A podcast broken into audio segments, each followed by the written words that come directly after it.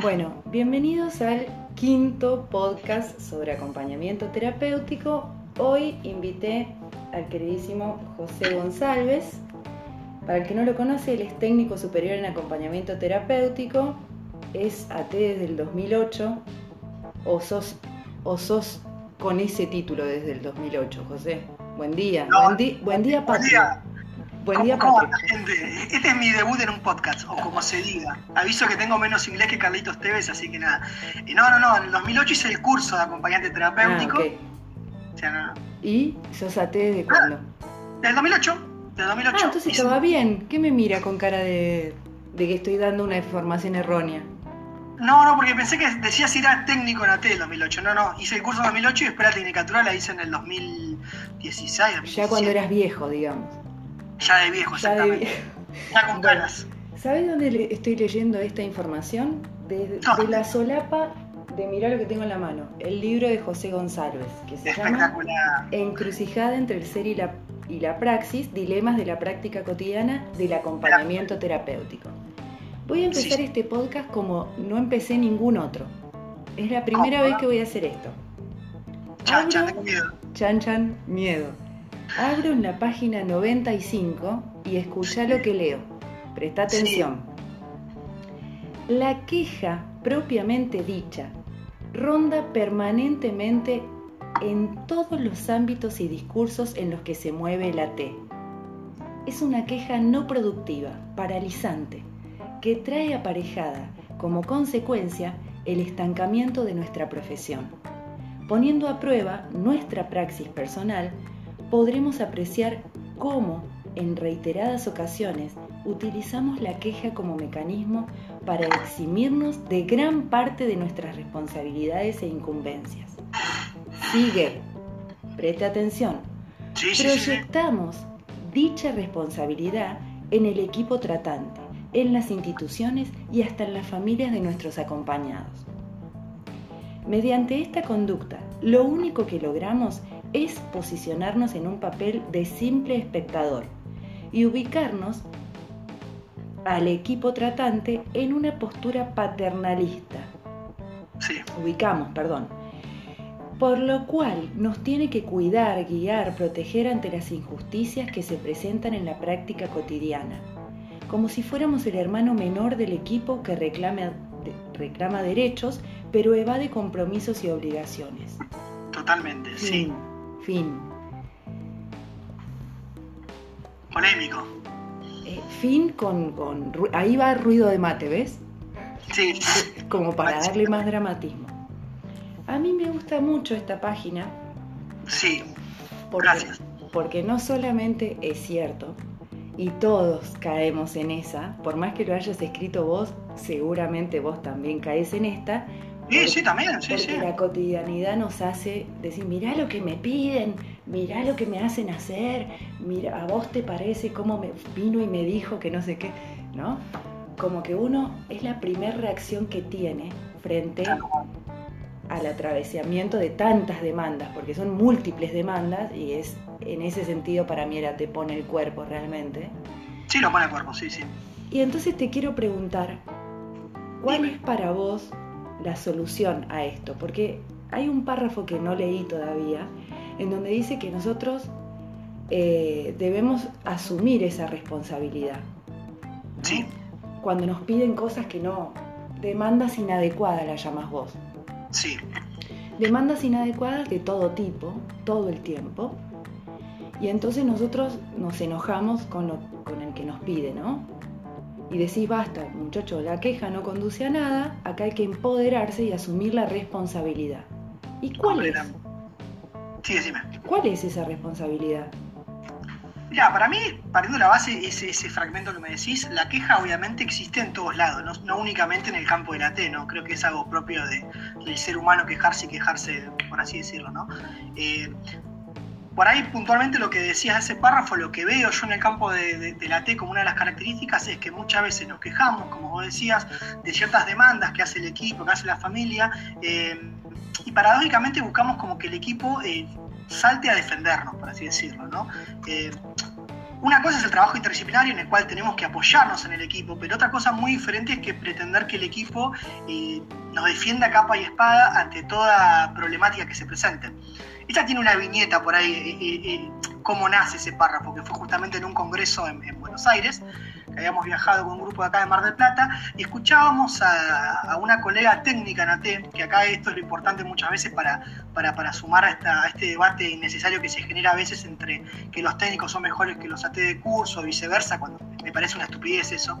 Para mí en realidad eh, hay excelentes AT de cursos como es excelentes AT de tecnicatura, o al revés, hay AT de cursos muy malos como también hay AT técnicos muy malos. O sea, no, no creo que en ese sentido el título condicione. Sí, obviamente es necesaria la profesionalización con la formación, pero bueno, estamos en un momento de transición. Y me acuerdo que había una chica técnica ese día, eh, que ella levanta la mano en un momento de, la jornada y manifiesta la queja de que estaba podrida, estas palabras llama ella, ¿no? De que estaba podrida de que el equipo tratante le, manifestara tal cosa, de, que hiciera cuestiones de higiene, era puntualmente. Y de que la familia también pensara lo mismo que el equipo tratante y que nadie la defendía y que ella quedaba desamparada eh, y de que ella era técnica. ¿Vos entendés esto? Decía Yo soy técnica, yo no soy una T de curso. Yo estudié tres años y para algo estudié tres años. Eh, no soy una T de curso para que me hagan esto, decía, ¿no? Y yo ahí pensaba que qué tiene que ver. O sea, en realidad la solución a estos problemas eh, es el empoderamiento de la T, ¿no? Eh, dejar de echarle la culpa a algo externo, como diría Kant, que después más adelante lo uso, por ejemplo, en Vole, este tema de salir de la minoría de edad, ¿no? Salir de otro que nos guíe, que nos ilumine y que nos marque el camino correcto. Y, yo en, el libro hago el paralelismo de que muchas veces eh, los estudiantes de tecnicatura usan el título de la tecnicatura como un otro que te, nos viene a cuidar o a proteger, como si el título de técnico en sí eh, haría de que... fuera mi escudo, digamos Claro, tal cual, ¿no? Y yo pienso que no, lejos de eso, el, empoderamiento tiene que ser nuestro. ¿no? Obviamente el estudio, la formación va a ser clave para pararnos diferentes frente a determinadas situaciones, pero también como profesionales tenemos que tener cierto carácter eh, y decir, no, che, yo esto no lo hago, yo esto sí lo hago, la, función de la T es esta, no es la otra. Eh, nada, a mí puntualmente me gusta mucho la, filosofía, nos dice, no está en el libro, eh, invito mucho a la reflexión, a la, mea culpa, por así decirlo. Empezar a analizar un poco nuestra propia praxis. Me ha pasado, de hecho, hace poco en un conversatorio que una colega me dijo que como que yo criticaba mucho a, la T. Y en realidad no es que critico a la T, critico a la profesión propia de uno. Eh, porque como yo también muchas veces seguramente eh, termino cayendo en una postura quejosa. El tema es, bueno, ver cómo hacemos para que esa queja no nos paralice y podamos hacer algo constructivo en base a esa queja. ¿Sabes, José, cuando yo te conocí, y empecé a escuchar estas cosas que vos decís, que vos denunciás, que, bueno, siempre alrededor del empoderamiento de la T, de la profesión y todo, em, nombraste una palabra que a mí me, dejó muy impactada, que fue la palabra AT Educación. Y cuando yo te dije por primera vez, ay, qué hermosísima palabra, qué hermosísimo concepto, me dijiste, no, no, pero todo eh, por, humildad, ¿no? Porque el que no lo conoce a José, se lo digo yo porque no lo va a decir él, pero no existe una persona más humilde que José. Te lo digo puertas adentro y te lo digo en público. Entonces dice, no, pero me dice, José me dice, pero yo no me la inventé esa palabra, ¿eh? Te quiero decir que yo la escuché de un profesor que una vez me dijo, no importa, la estás poniendo vos en todos los vivos, en todos los meet, en toda la oportunidad que tenés y generó un impacto tan grande que los que escuchamos esta palabra por, primera vez la empezamos a usar. Sí, verdad. Sin embargo, no hay un escrito tuyo todavía, aunque sí sé que hay una intención, de desarrollar este concepto. Exactamente. Pero la pregunta que te quiero hacer es, ¿qué es para vos la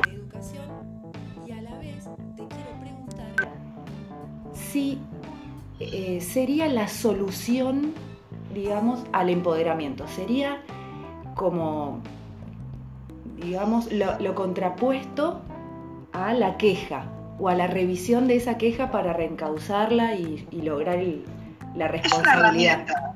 Yo creo que la T educación, o yo por lo menos la interpreto como una herramienta que tiene la T para poder llevar a cabo el empoderamiento. Eh, para mí, para que la T se empodere, eh, no quiero mencionar esto, es clave la formación, como siempre digo. La formación tiene que ser clave, o sea, para que una te se pueda empoderar, tiene que tener una formación de base que le, que le permita tener ciertos recursos y ciertas herramientas como para poder intervenir, ¿no? Y para empoderarse, porque necesitamos técnica para empoderarnos, ¿no? Tal, tal cual, porque si no es como que, ay, qué lindo somos todos acompañantes y qué lindo que es acompañar y cuidar el otro. Corazón. Tal cual, corazoncito. Eh, y la educación para mí es la forma que tenemos los acompañantes para, militar políticamente, por así decirlo, ¿no es cierto?, esta profesión. ¿A qué quiero decir con esto? Yo considero que, cada uno de nosotros puede apostar su granito de arena para poder llevar a cabo eh, la tan deseada profesionalización de la práctica, ¿no? Y la educación es una herramienta o un medio que tiene la T para, para eh, educar, por así decirlo, tanto a los equipos tratantes, a las instituciones, a las escuelas, eh, y hasta los mismos colegas acompañantes, ¿no? Y para mí, ¿qué es la educación? Para mí la educación es permitirnos hablar, dialogar sobre cuáles son las funciones e incumbencias que tiene el acompañamiento terapéutico, dialogar también muchas veces sobre cuál fue la historia del acompañamiento terapéutico. Es como un concepto muy grande en realidad ante educar, que no se contrapone eh, con psicoeducación. A ver, ahí, entremos ahí. claro, porque por lo que me ha pasado es que me han dicho, no, pero no inventaste nada o lo que está diciendo es, vender, vender humo, por así decirlo, ya que está, ya está el concepto de psicoeducación. Y en realidad no es lo mismo, porque la psicoeducación, nosotros como comunidad terapéuticos hacemos psicoeducación muchas veces. Cuando, no sé, cuando determinada familia le decimos, bueno, en base a este objetivo vamos a lograr tal cosa, eh, vamos a esperar tal otra, y eso sí, eso es psicoeducación, eso no es ateducación. Ateducación, por ejemplo, es cuando a una familia le decimos, dejando de lado lo que sería el encuadre, ¿no? Le decimos, no sé, che, eh, quiero de que limpies la casa, o quiero de que uses chaleco, uses sapo, ¿no? Y tu educación por decirle, mira, che, las funciones de la T son esta, esta y lo otro, por lo tanto considero de, eh, de que no es apropiado tal cosa, ¿no? eso para mí es la educación. Bien. Haciendo siempre hincapié, ¿no? En, la planificación centrada en la persona. Acá ya por ahí me voy de tema, pasa que por ahí puse dos ejemplos medios malos.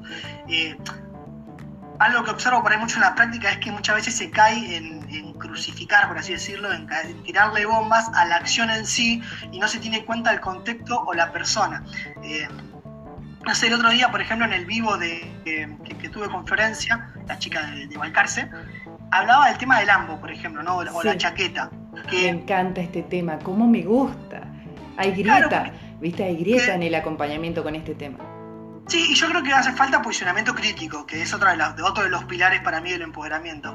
Eh, yo creo que si vamos a criticar algo, tipo, no sé, se usa ambos o no se usa ambos, se usa chaqueta o no se usa chaqueta, siempre tenemos que pararnos el posicionamiento crítico de lo critico por tal cosa o lo defiendo por tal otra, ¿no?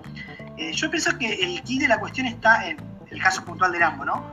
Uso ambos porque a mí me es cómodo, porque me siento profesional más que otro usando un ambo y voy, mirá, replico el modelo médico hegemónico, o uso ambos porque es una necesidad del usuario.